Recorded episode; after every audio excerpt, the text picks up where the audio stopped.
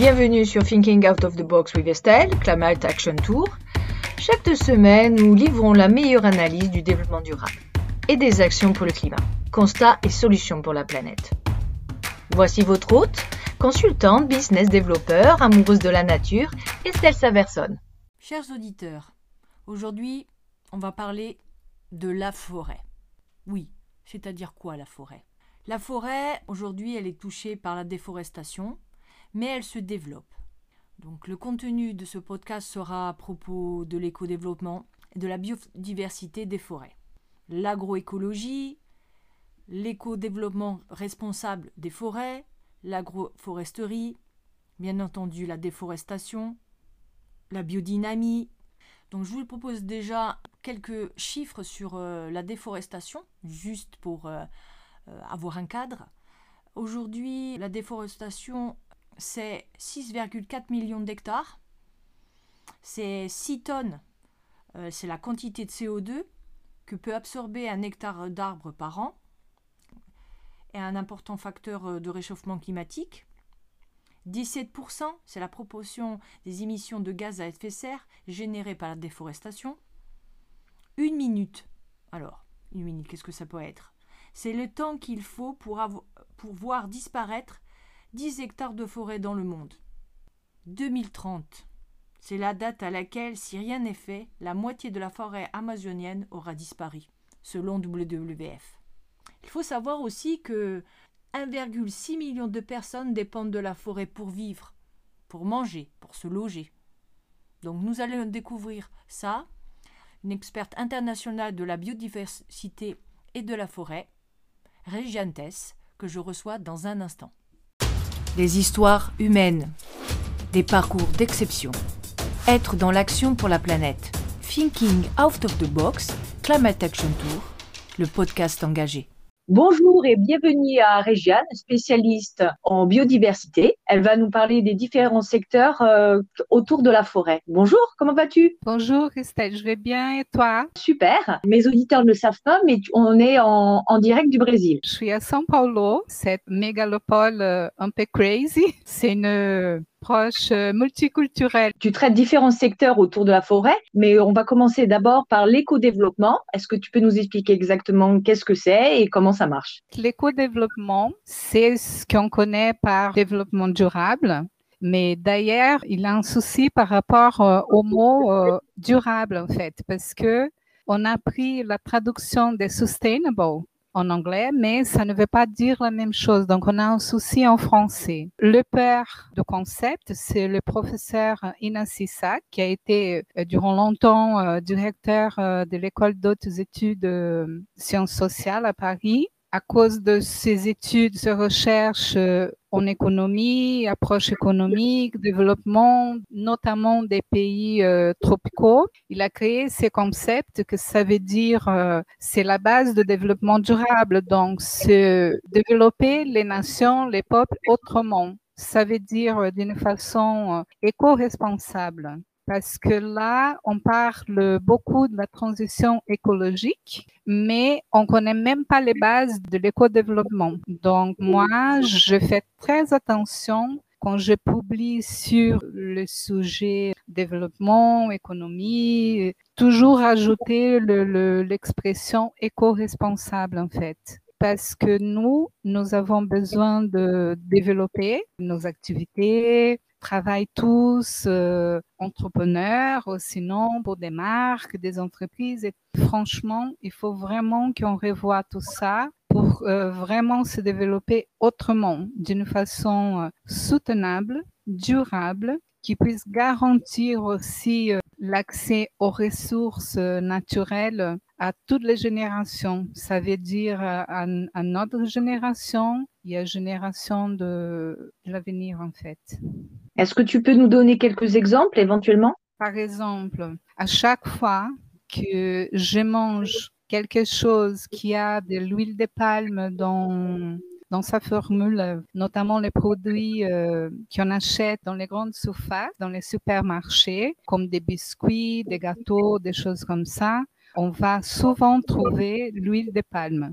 Euh, la production de cette huile elle n'est pas éco-responsable du tout, pas durable, parce que déjà pour avoir une production à l'échelle mondiale, on va promouvoir la déforestation. Donc, on va enlever, on va détruire euh, de, de parcelles immenses de forêts pour pour mettre des plantations de, palmiers, euh, extraire l'huile de palme. Donc euh, là, on a déjà perdu des immenses parcelles par tout le monde, des forêts et donc de la biodiversité associée pour cette production. Ça, c'est pas durable, ça, c'est pas de l'éco-développement, ça, c'est de développement capitaliste prédatoire. Donc ça, il faut changer euh, cette manière de produire donc, ce qu'on peut faire, il y a déjà des initiatives, c'est de harmoniser euh, le besoin en huile à la forêt. Donc, on va créer de nouvelles plantations de palmiers, mais on va les associer à la forêt il soit en agroécologie, il soit en agroforesterie. Tu me fais la transition. Qu'est-ce que l'écoforesterie? L'écoforesterie, c'est euh, un système qui va assurer l'intégration, la gestion, la diffusion des données forestières, des données écologiques associées quand on va cibler un territoire, un ensemble territorial. C'est un système que devrait assurer un contrôle pour une gestion durable du bois, des ressources en bois, en fait. Moi, particulièrement, j'aime pas cette approche de système d'information et parce que là, ça veut dire que on regarde toujours la forêt comme un produit qu'on a droit d'exploiter. Mais moi, je ne crois pas à ça. Moi, je crois déjà, on est arrivé sur cette planète après les forêts les forêts, elles sont là beaucoup plus longtemps que nous, l'homme, et nous dépendons de la biodiversité. Donc, moi, j'aime pas les approches qui vont définir la forêt comme un système. Je préfère parler de gestion éco-responsable de ressources en bois. Par exemple, en Amazonie, j'accompagne avec des collègues chercheurs agronomes. Euh, en fait, c'est une équipe multidisciplinaire. Nous accompagnons depuis euh, très longtemps des communautés des autochtones. Nous avons avec eux accordé un système d'agroforesterie et d'exploitation durable éco-responsable de ressources en bois. Donc, on va uniquement autoriser les autochtones que, bien sûr, qui font partie de ce réseau-là couper uniquement les arbres déjà malades ou condamnés euh, par les maladies, ou sinon on va ajuster des branches quand on a de l'agroforesterie. Ça veut dire une production de cacao, par, euh, par exemple, associée à la forêt. Normalement, si on va aller se promener dans la forêt, on va voir, on va trouver énormément de branches qui tombent naturellement et c'est pas de petites branches parce que là, si on parle de l'Amazonie, on va trouver des arbres qui atteignent euh, environ 80, même plus de 100 mètres d'auteur. On peut imaginer aussi euh, la taille des branches, n'est-ce pas? Donc euh, ça, c'est très très durable cette façon d'exploiter les ressources, très éco-responsable. Donc on va toujours essayer de faire ça.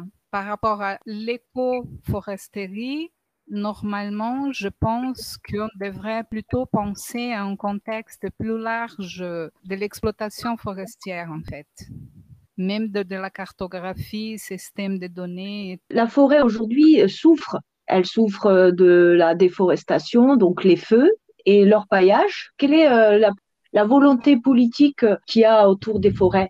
Est-ce que c'est euh, les forêts aujourd'hui euh, sont bien, euh, j'allais dire gouvernées? Elles sont comme tu dis un produit qui se laisse vendre et piller. Voilà, là en fait c'est ça que me bouleverse souvent parce que moi je je fais ce métier-là depuis une vingtaine d'années, donc je connais par cœur même les discours des politiques Franchement, j'en ai marre.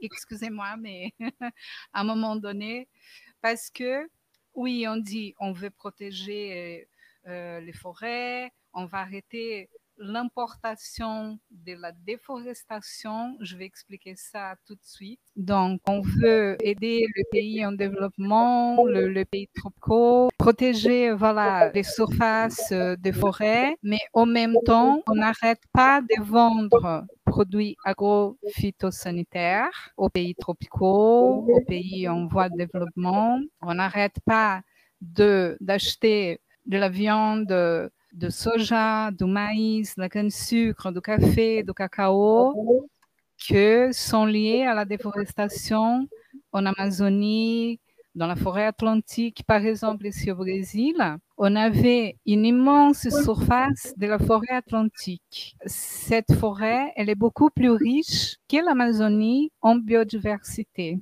notamment végétale, mais aussi de mammifères. L'on a perdu 91 de la surface de cette forêt à cause de l'agriculture, de la spéculation immobilière, de l'industrie. Donc, on fait pareil aujourd'hui par toute la planète. On veut produire, mais on ne veut pas faire ça d'une façon plutôt, disons, slow, en douceur, où on va observer la nature, on va s'intégrer aux principes et aux dynamiques de la nature. On va s'harmoniser avec le vivant. Politique, je crois, en partie, oui, ils ont envie, mais en même temps, ils n'ont pas une pensée systémique.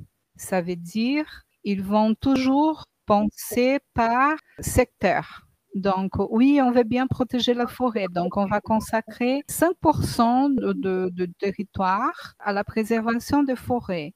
Mais après, le, pour le reste des 95%, on va faire n'importe quoi. C'est un peu ça, en gros. Désolée. Ça a un, impact terrible sur la biodiversité. On sait que beaucoup d'espèces vont, vont éventuellement disparaître. La déforestation a un, un poids énorme sur le réchauffement climatique. Ah oui, énorme. En fait, on ne va jamais réussir euh, à, arrêter le réchauffement climatique sans restaurer et protéger la biodiversité. C'est juste impossible. Quand je vois des spécialistes en, changement climatique qui de parler, de revendiquer la, restauration de la, biodiversité, c'est pas possible. Donc, il faut d'abord restaurer la biodiversité il faut reboiser, il faut réensauvager le monde, en gros. On a besoin de récupérer, de restaurer de, des parcelles, des territoires euh, sauvages, vraiment sauvages, où la nature elle puisse produire à nouveau de la biodiversité dans toute son splendeur, sa richesse. Rien contre 2004-2017 43 millions d'hectares de forêts ont été perdus dans le monde. Rien qu'entre, euh, tu vois, 13 euh, ans. Au Brésil, on traverse une période très sombre, malheureusement, à cause d'un gouvernement écocide, génocide. Donc, depuis euh, les premiers mois de ces gouvernements, l'on a déjà perdu je crois que ça a augmenté 120% d'hectares détruits de forêts. C'était un espace de 8-9 mois. D'accord, en 2019. L'année dernière, c'était la pire année aussi dans l'histoire euh, du pays à cause de cette politique écocide. Mais ça, on voit ça en Afrique aussi, parce que les Africains ils cherchent à reproduire euh, le modèle euh, des pays développés. Ça veut dire euh, on va prendre toutes les ressources qu'on a, on va produire énormément, on va tout vendre pour faire de l'argent. Ça, c'est erroné, c'est de l'errance. Il faut arrêter ça. Il faut arrêter ça. La richesse des pays, des territoires encore sauvages, notamment des pays tropicaux où le taux de biodiversité est beaucoup plus élevé, mais vraiment beaucoup plus élevé. Là, il faut qu'on voit les choses autrement. Par des incendies, euh, c'est toujours criminel, malheureusement. C'est pour, entre guillemets, faire de la place pour la monoculture la production euh, agricole euh, en monoculture, euh, c'est dévastatrice parce qu'on va détruire toute la biodiversité Et donc, on perd de plus en plus. Si on reste sur ces modèles-là, on va perdre vraiment la, biodiversité, elle va, elle va s'effondrer. Euh, J'aime pas parler de, l'effondrement, mais à un moment donné, on commence à, vraiment à croire si on ne change pas de mentalité. Après ce plan un peu négatif qui malheureusement qui, qui arrive aujourd'hui, on parle aussi peut-être d'une solution de l'agriculture régénératrice. Qu'est-ce que tu en penses? L'agriculture régénératrice, elle est une euh, modalité de l'agroécologie. En fait, l'agroforesterie, la permaculture, le bio et euh, l'agriculture euh, régénératrice, ce sont des modalités de l'agroécologie. Ça veut dire, on va observer la nature, on va considérer nos besoins agricoles, notamment pour la sécurité alimentaire, mais on va aussi prendre en compte les caractéristiques de territoire et les fonctions, les dynamiques écologiques. Donc, on va harmoniser tout ça et comme ça, on va aussi regarder euh, la biodiversité comme de, des alliés toutes les espèces de la biodiversité, de la flore et de la faune comme nos, nos alliés et on va arrêter de les menacer, de, voilà, de les chasser. C'est comme les plantes sauvages. Les plantes sauvages, elles ont été chassées, elles sont toujours chassées, comme elles sont mal vues. On le, les appelle mauvaises herbes. Souvent, ce pas des mauvaises herbes du tout. C'est des herbes aux mille vertus médicinales, euh, point de vue aussi euh, euh, nutritif, comme les herbes aromatiques, par exemple. on a des plantes sauvages qui sont comme l'étain sauvage, qui apportent le goût. quand on va préparer, voilà, faire une préparation qu'après on va l'assaisonner avec du thym sauvage qu'on a ramassé en douceur, c'est une autre chose. C'est pas pareil qu'acheter une lasagne euh, congelée, euh, pas pareil. Donc, euh, quand on va regarder les choses autrement, on va se rendre compte qu'il faut tout régénérer. Notamment en France, la biodiversité, elle dépend de la santé des sols. Dans les pays tropicaux, elle dépend de la santé des arbres, de la forêt.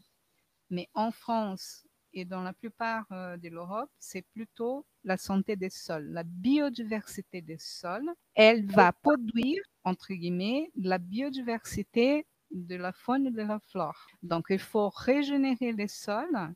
Et cette modalité d'agriculture, on va jouer exactement sur la récupération, la restauration de cette richesse d'espèces, de vers de terre, voilà, d'être vivant qui aime bien se cacher dans les sols.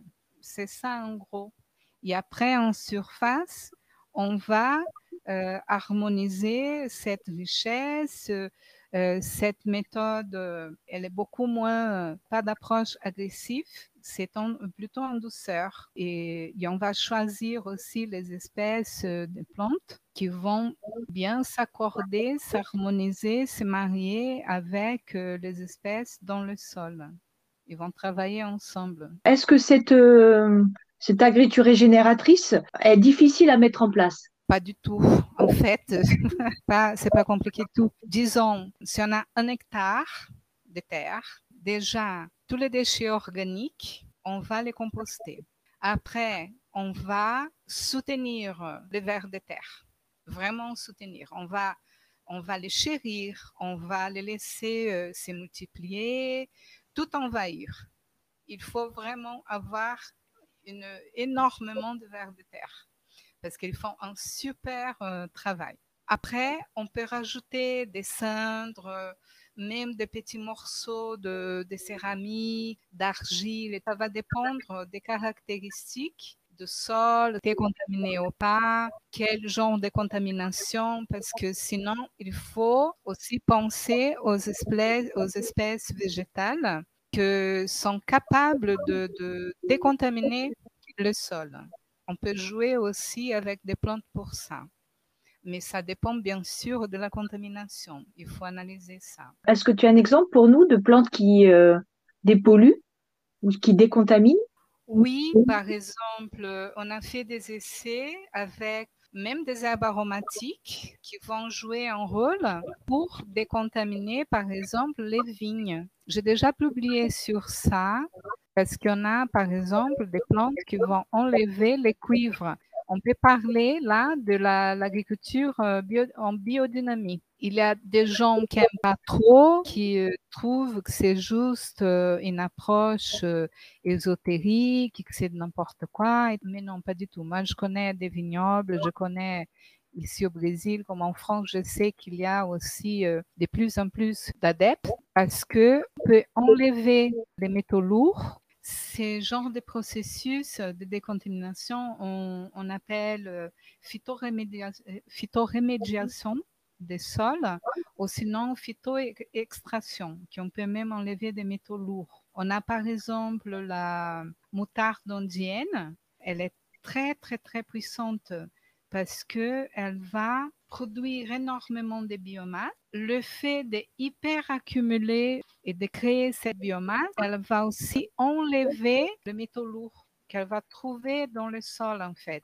Il y a aussi pour, euh, par exemple, le nickel, l'arsenic, euh, il y a des fougères. Il y a énormément en fait de plantes qu'on on peut s'en servir euh, ça me fait de la peine, mais bon, elles sont là pour ça aussi. Donc, euh, la nature est bien faite. Il y a une solution. Il y a toujours une solution. C'est pour ça quand j'entends un agriculteur euh, qui me dit mais non, ça a toujours été comme ça, on, va continuer à faire comme ça, le, le, pesticide, c'est pas grave. Mais si, c'est grave, il faut arrêter ça. Le métaux lourd, euh, euh, il y a énormément de gens malades à cause de ça, à cause des produits phytosanitaires, des métaux aussi. Par exemple, les plantations de riz, c'est aussi une plantation qu'il faut qu'on sache aussi que c'est très riche en arsenic. Donc, il faut savoir comment le préparer pour enlever tout ça. Le problème, c'est que les politiques, même les producteurs euh, qui n'ont pas une conscience euh, écolo, qui n'ont pas encore euh, atteint un niveau de conscience éco-responsable, on pense à l'instant présent, ok, c'est bien, mais il faut aussi savoir quelles sont les conséquences de nos activités, de nos choix. On va, par exemple, j'ai dénoncé pendant des années des sites abandonnés de des boîtes comme Pirelli, Firestone, plusieurs marques de produits euh, pharmaceutiques euh, et même d'autres choses qui ont abandonné des sites où ils avaient débarqué euh, tous les jours des tonnes, des tonnes de taux lourds dans une piscine. Hallucinant ça. J'ai vu ça, j'ai dénoncé ça. Donc, plusieurs cas de contamination. J'ai travaillé aussi pour Shell Chemicals. On a fait la gestion d'une crise de contamination. C'était pareil, une usine de, production de produits phytosanitaires qui était désactivée. On n'a pas fait très attention. Il avait des fissures et ces fissures ont fait couler des produits qui étaient là, déposés des années, des années. Donc, ça a envahi la nappe phréatique, ça a contaminé les sols, ça a contaminé l'eau. Il avait 100, euh, 130 familles qui habitaient tout autour. C'est grave, ces choses-là, il y a beaucoup plus qu'on en pense. Hein. Même le bio, j'établis toujours des relations. Donc là, puisqu'on parle de contamination, des sites abandonnés, et on va passer au bio, pourquoi? Le bio, on n'est jamais sûr si c'est 100% bio si on n'a pas analysé le sol, en fait. Ça, je dis souvent ça aussi aux producteurs, aux paysans, aux agriculteurs. Passer au bio, essentiel, fondamental, oui. Mais d'abord, il faut faire une décontamination, donc prendre, on va prendre un an pour faire ce travail-là de phyto-extraction, phyto-rémédiation si on trouve des métaux, voilà, mais il faut toujours analyser les sols. Bon, les agriculteurs, comme tu dis, il faut qu'ils modifient, ils transforment leur métier. Tu connais aussi l'agroécologie. Et quels sont euh, aujourd'hui les bénéfices pour les agriculteurs? Déjà, le rendement, il est beaucoup plus important en agroécologie. Le cadre de vie pour l'agriculteur et l'environnement et son entourage. La qualité des produits, elle est beaucoup plus supérieure. On va retrouver le goût, le saveur des produits en agroécologie, agroforesterie. les meilleures variétés de cacao au monde sont produites en agroforesterie, par exemple. J'accompagne des producteurs aussi en Amazonie et dans la forêt atlantique, très connus, très réputés parce que c'est d'une qualité exceptionnelle. Mais pourquoi Parce que c'est du cacao produit en agroforesterie, en harmonie avec la nature. Donc, c'est de l'agroécologie. Cette semaine, j'ai parlé de Ernest Gauche. C'est un Suisse qui s'est installé au Brésil, ça fait, je crois, une quarantaine d'années. Il a développé, c'est une modalité d'agroforesterie qu'il appelle agriculture synthropique, en syntropie.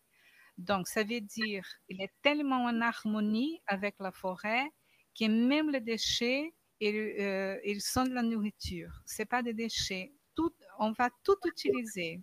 On va rien, rien ne gaspiller en fait. Et ça apporte énormément de nutriments euh, au sol, aux plantes.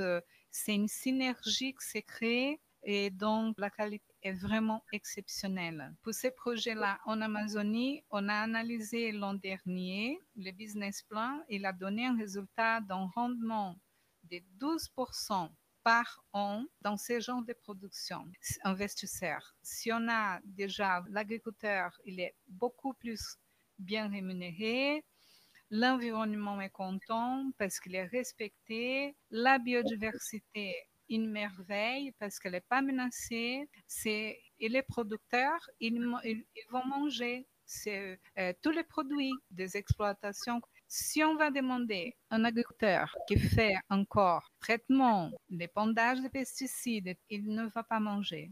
Il ne mange pas ce qu'il produit. Normalement, il ne mange pas. moi, je sais ça parce que j'ai déjà vu souvent, euh, ils disent non, moi, je mange pas ça. Euh, notamment pour les salades, les tomates, des oignons aussi, parce que c'est des variétés, c'est des espèces qui vont absorber euh, des pesticides. Donc, les gens qui les produisent, ils ne mangent pas. Ils vont acheter ailleurs. Donc, il faut changer cette mentalité. Il faut changer aussi en pensant à soi, à son bien-être en tant que producteur. Parce que quels sont les défis aujourd'hui des agriculteurs? Les dettes. Et pourquoi cet endettement? À cause l'achat de semences sont contrôlés mais c'est des semences manipulées. On dit qu'elles sont beaucoup plus résistantes, mais non, c'est faux. c'est résistant pendant un an, deux ans. Après, elles n'ont pas de résilience aux maladies, aux ravageurs. C'est fait exprès parce que comme ça, l'agriculteur, il aura encore besoin des produits phytosanitaires. Il faut arrêter ça. Si on, si on fait une comparaison avec les paysans eux, les producteurs en agroécologie, agroforesterie, vraiment, c'est une autre chose. Ils ne sont pas endettés. C'est des gardiens de semences des variétés anciennes. Il y a de plus en plus une demande pour les variétés anciennes parce qu'elles ont du goût, de saveur. Le consommateur, il est nostalgique des saveurs des fruits, des légumes, des salades d'autrefois. Je pense qu'il faut vraiment regarder l'héritage que nos ancêtres nous ont laissé. Il faut récupérer des savoirs ancestraux. Je rappelle toujours aussi qu'on doit remercier nos ancêtres et honorer aussi tout le travail, le labour de nos ancêtres et récupérer ces savoirs, réintégrer à nos modes de vie actuels parce que on est très manipulé c'est l'agro-industrie qui choisit ce qu'on va manger, qui choisit qu'est-ce qu'on va mettre dans nos assiettes. Pas de goût, pas de saveur, pas de parfum, pas d'arôme. On paye cher. L'environnement paye très cher, plus en plus euh, contaminé, détruit. Pourquoi? Pour les chiffres d'affaires de transnationales, des multinationales. À qui le profit de tout ça? Moi, j'aime beaucoup Vandana Shiva parce qu'elle s'est vraiment engagée pour les semences anciennes. Je connais aussi des Américains et en France, on a aussi des gens très engagés. Il faut vraiment soutenir toutes ces associations qui font euh, ce travail de récupérer et de distribuer des semences anciennes. On n'a pas besoin d'un catalogue officiel. Ça, c'était à l'époque de la deuxième euh, seconde guerre, mais aujourd'hui, on peut euh, avoir un contrôle, mais autrement. Il faut arrêter cette homogénéisation de la production pour le rendement. C'est faux. Il faut produire localement. Il faut se baser sur la vocation du territoire, de la biodiversité, enrichir et restaurer la biodiversité. C'est ça la formule pour un rendement exceptionnel en fait. Quelle est pour toi la forêt de demain? Contrairement à la plupart euh, des spécialistes, moi je crois, je pense que bientôt on va commencer à consacrer de plus en plus euh, des parcelles de terre à la réforestation au réensauvagement et qu'on va vraiment se rendre compte qu'il faut qu'il faut respecter les zones de conservation, 100% conservation. Moi, je crois à ça parce que quand j'ai commencé, j'étais très jeune. C'était parce que j'ai découvert euh, les vers euh, en Allemagne. Aussi, euh, les activistes voilà, qui étaient en train de d'agir euh, pour sauver les baleines, les phoques, les sauvages, les tigres. Il y a une vingtaine d'années, on rigolait quand on me demandait, mais tu fais quoi comme métier? Je disais, bon, moi, je fais des études pour l'instant, mais je suis engagée chez les Verts, je suis écologiste. Ah, mais non, c'est n'importe quoi. Ah, tu veux sauver les salades? Ah, tu veux, voilà, enlacer les arbres. Ah, c'est marrant, mais c'est pas un métier ça fait une vingtaine d'années, écouté ça. Spécialiste, expert en biodiversité, en forêt, écologie. Le monde a changé. C'est dans cet espace-là d'une vingtaine d'années. On a beaucoup évolué au niveau de la conscience. Là, il faut passer à l'acte, en fait. On a déjà énormément de connaissances énormément de données, de plus en plus de conscience, en, éveil de conscience. Donc là, je pense qu'il faut vraiment être cohérent, être en quête de cohérence et agir, discuter ensemble, échanger ensemble, agir ensemble, parce qu'ensemble, on va toujours trouver des solutions, on va toujours pouvoir changer, faire avancer et vivre dans un monde plus juste, équitable, meilleur. Moi, je crois à ça. Qu'est-ce qu'on peut faire, nous, euh, l'Europe euh, ou le monde, pour aider les forêts?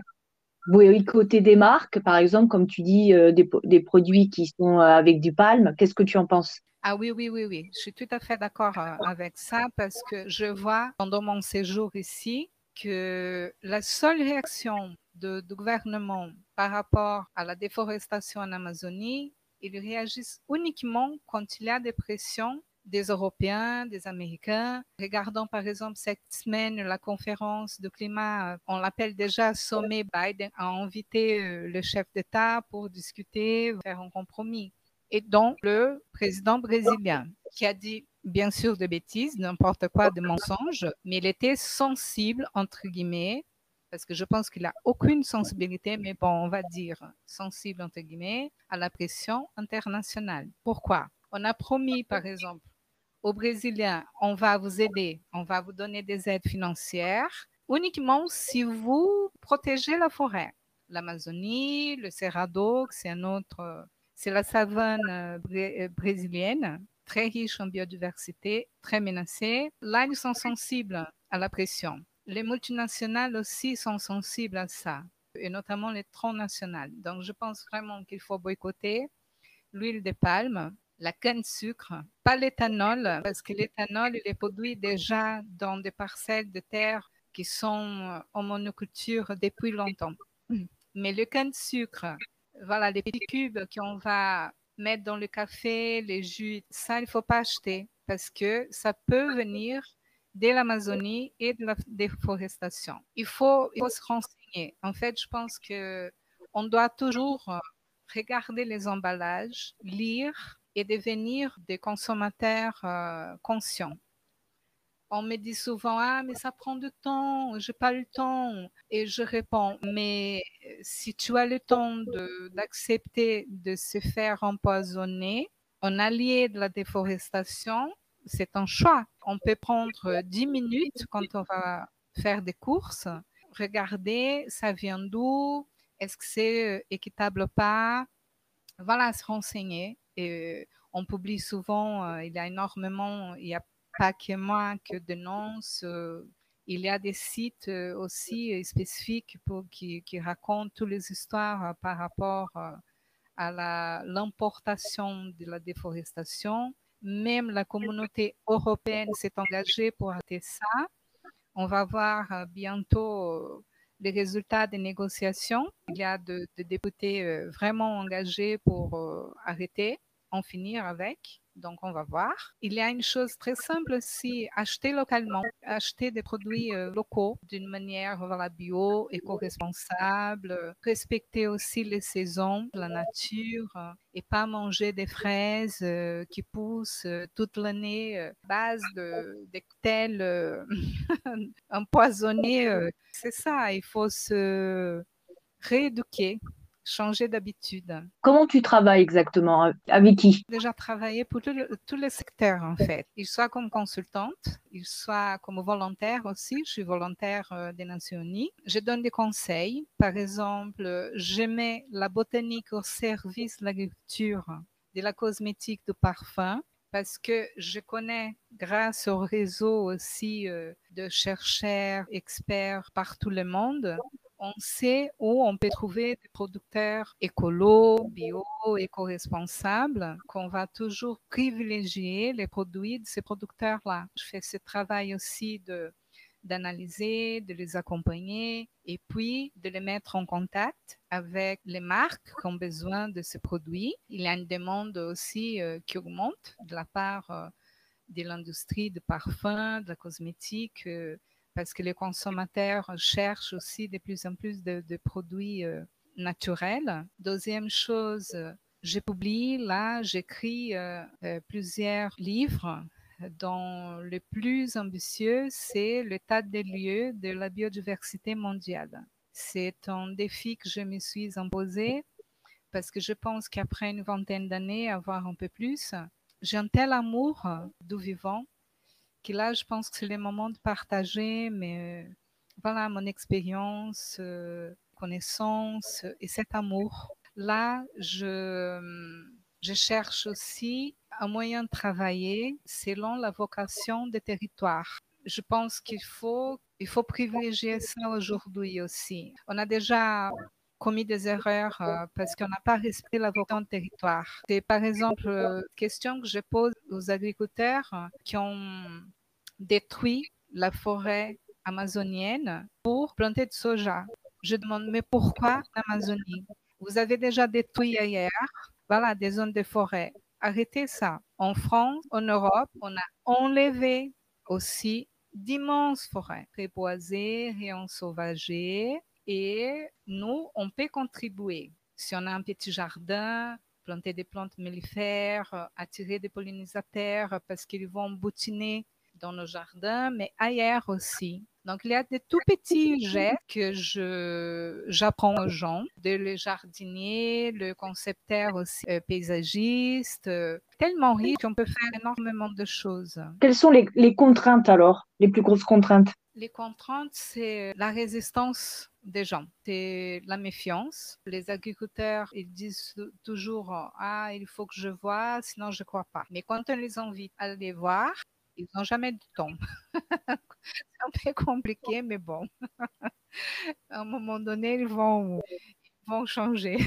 Je pense que c'est nous, c'est aux consommateurs de demander aussi ces changements. On ne peut pas tout demander aux politiques ni aux producteurs. C'est à nous aussi. On veut toujours imposer une culpabilité, rendre coupables les politiques les producteurs, le secteur, c'est à nous de faire des choix conscients. Si on arrête d'acheter des choses qui sont pas produites que dans un cadre éco-responsable, qui n'ont pas de qualité, ils vont arrêter de produire, arrêter aussi de détruire. Une autre chose aussi, il y a les contraintes de manque, manque d'argent pour les projets comme les projets qu'on accompagne en Amazonie, les projets éco-responsables. C'est hyper compliqué de trouver du financement d'investisseurs et des aides de gouvernement pour les, les projets éco-responsables. Par contre, les gouvernements donnent énormément d'argent aux entreprises déjà richissimes qui font des chiffres d'affaires hallucinants d'une manière éco-irresponsable. Donc, je pense que les, contraintes sont plutôt liées au paradoxe et aux contradictions de, de, notre société. Alors là, on va rentrer dans la deuxième partie du podcast pour en savoir un peu plus sur toi. Donc, tu nous en parlais brièvement tout à l'heure. Comment toi, tu as construit ta conscience écologique? Quand j'étais tout petite, j'ai passé des heures à observer la nature. J'ai grandi entre la campagne et la ville. Mes grands-parents d'un côté étaient agriculteurs et d'autre côté, ils étaient des immigrants européens, croates, allemands, qui se sont installés ici. Ils rêvaient de faire l'agriculture, mais malheureusement n'ont pas réussi. Donc, j'ai grandi voilà, entre les deux univers. Je n'ai jamais supporté, par exemple, habiter dans un lieu où il n'y avait pas d'arbres, mais je crois que je vais 15 ans, on a été invité au lycée pour euh, aller participer à un projet, un projet pilote de paysagisme, de restauration dans lieu, réhabilitation de paysages. Là, j'ai eu un déclic. J'ai découvert euh, la botanique, pas comme dans la ferme, parce que mes grands-parents géraient des plantations de, de, café. Tombée amoureuse des plantes, parents, ils trouvaient euh, ça, que c'était n'importe quoi.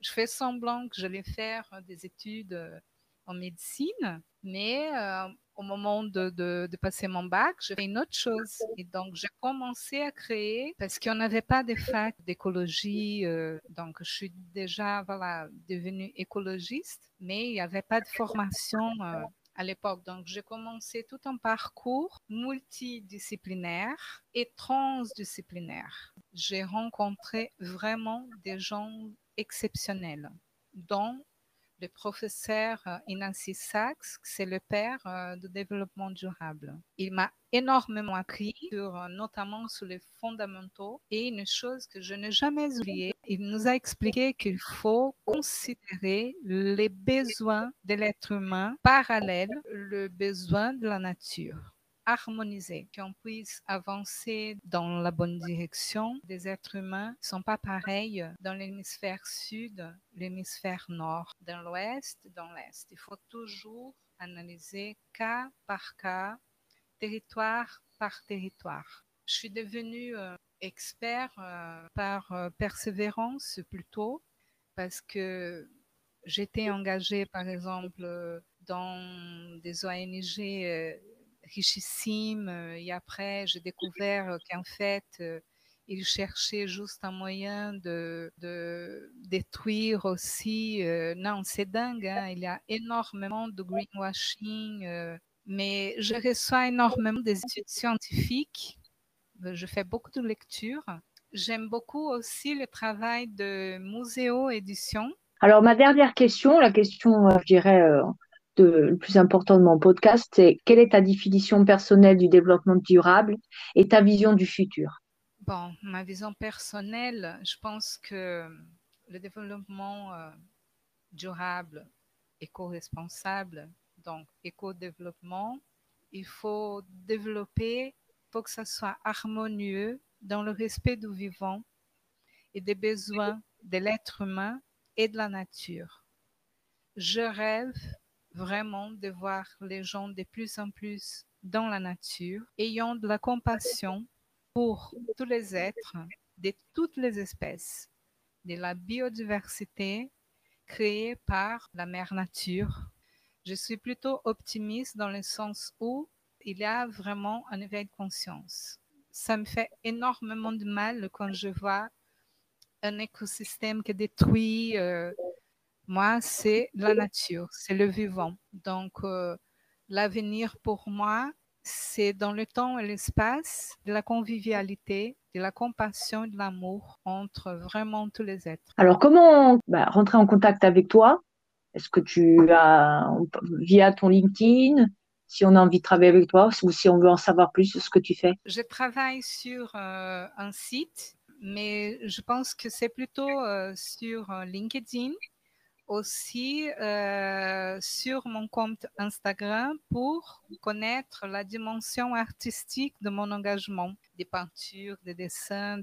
Sur LinkedIn, je fais attention pour répondre euh, à tous les messages que je reçois, même si je prends des fois un petit moment, je réponds toujours. Qu'est-ce que mes auditeurs peuvent faire pour toi ou pour euh, ton engagement? Là, je suis dans un moment que c'est un peu compliqué à cause de la pandémie parce que la mission de travail dont je suis venue pour faire euh, ici au Brésil, ça n'a pas abouti parce que d'un côté, c'est le gouvernement génocide, d'autre côté, c'est la pandémie. Donc là, je suis open to work. Si on a envie de découvrir un peu plus euh, sur la botanique, euh, la botanique au service de l'agriculture, si on a besoin de conseils, on peut toujours me contacter mais c'est plutôt, je pense, que devenir un acteur de changement. Je profite là pour remercier toutes les personnes qui m'envoient des messages, me disent Ah, j'ai changé une telle habitude grâce à tes publications, j'ai changé ça. Donc... Bah, super, merci beaucoup Réjeanne pour ce moment euh, bah, de connaissance autour de la forêt et de tes engagements. Non, c'est à moi de te remercier, Estelle. C'était hyper euh, gentil de m'avoir invité. Je me sens très honorée avoir euh, transmis euh, voilà, un peu de, cet amour pour que les gens aussi puissent sentir cet amour euh, du vivant. Merci beaucoup. On te souhaite le meilleur et puis on se dit bien sûr à bientôt. Si n'hésitez pas à contacter Régiane si vous voulez suivre ses publications ou ses engagements. Et je vous dis à très vite. Au revoir. Merci de nous avoir rejoints cette semaine. Vous pouvez vous abonner à l'émission sur votre plateforme d'écoute préférée ou via le RSS pour ne jamais manquer une émission. Et si vous aimez cette émission, n'hésitez pas à interagir avec les invités et poursuivre le débat sur la page Facebook, Instagram et LinkedIn de Thinking Out of the Box with Estelle. Assurez-vous de vous connecter dans 10 jours pour le prochain épisode. À bientôt!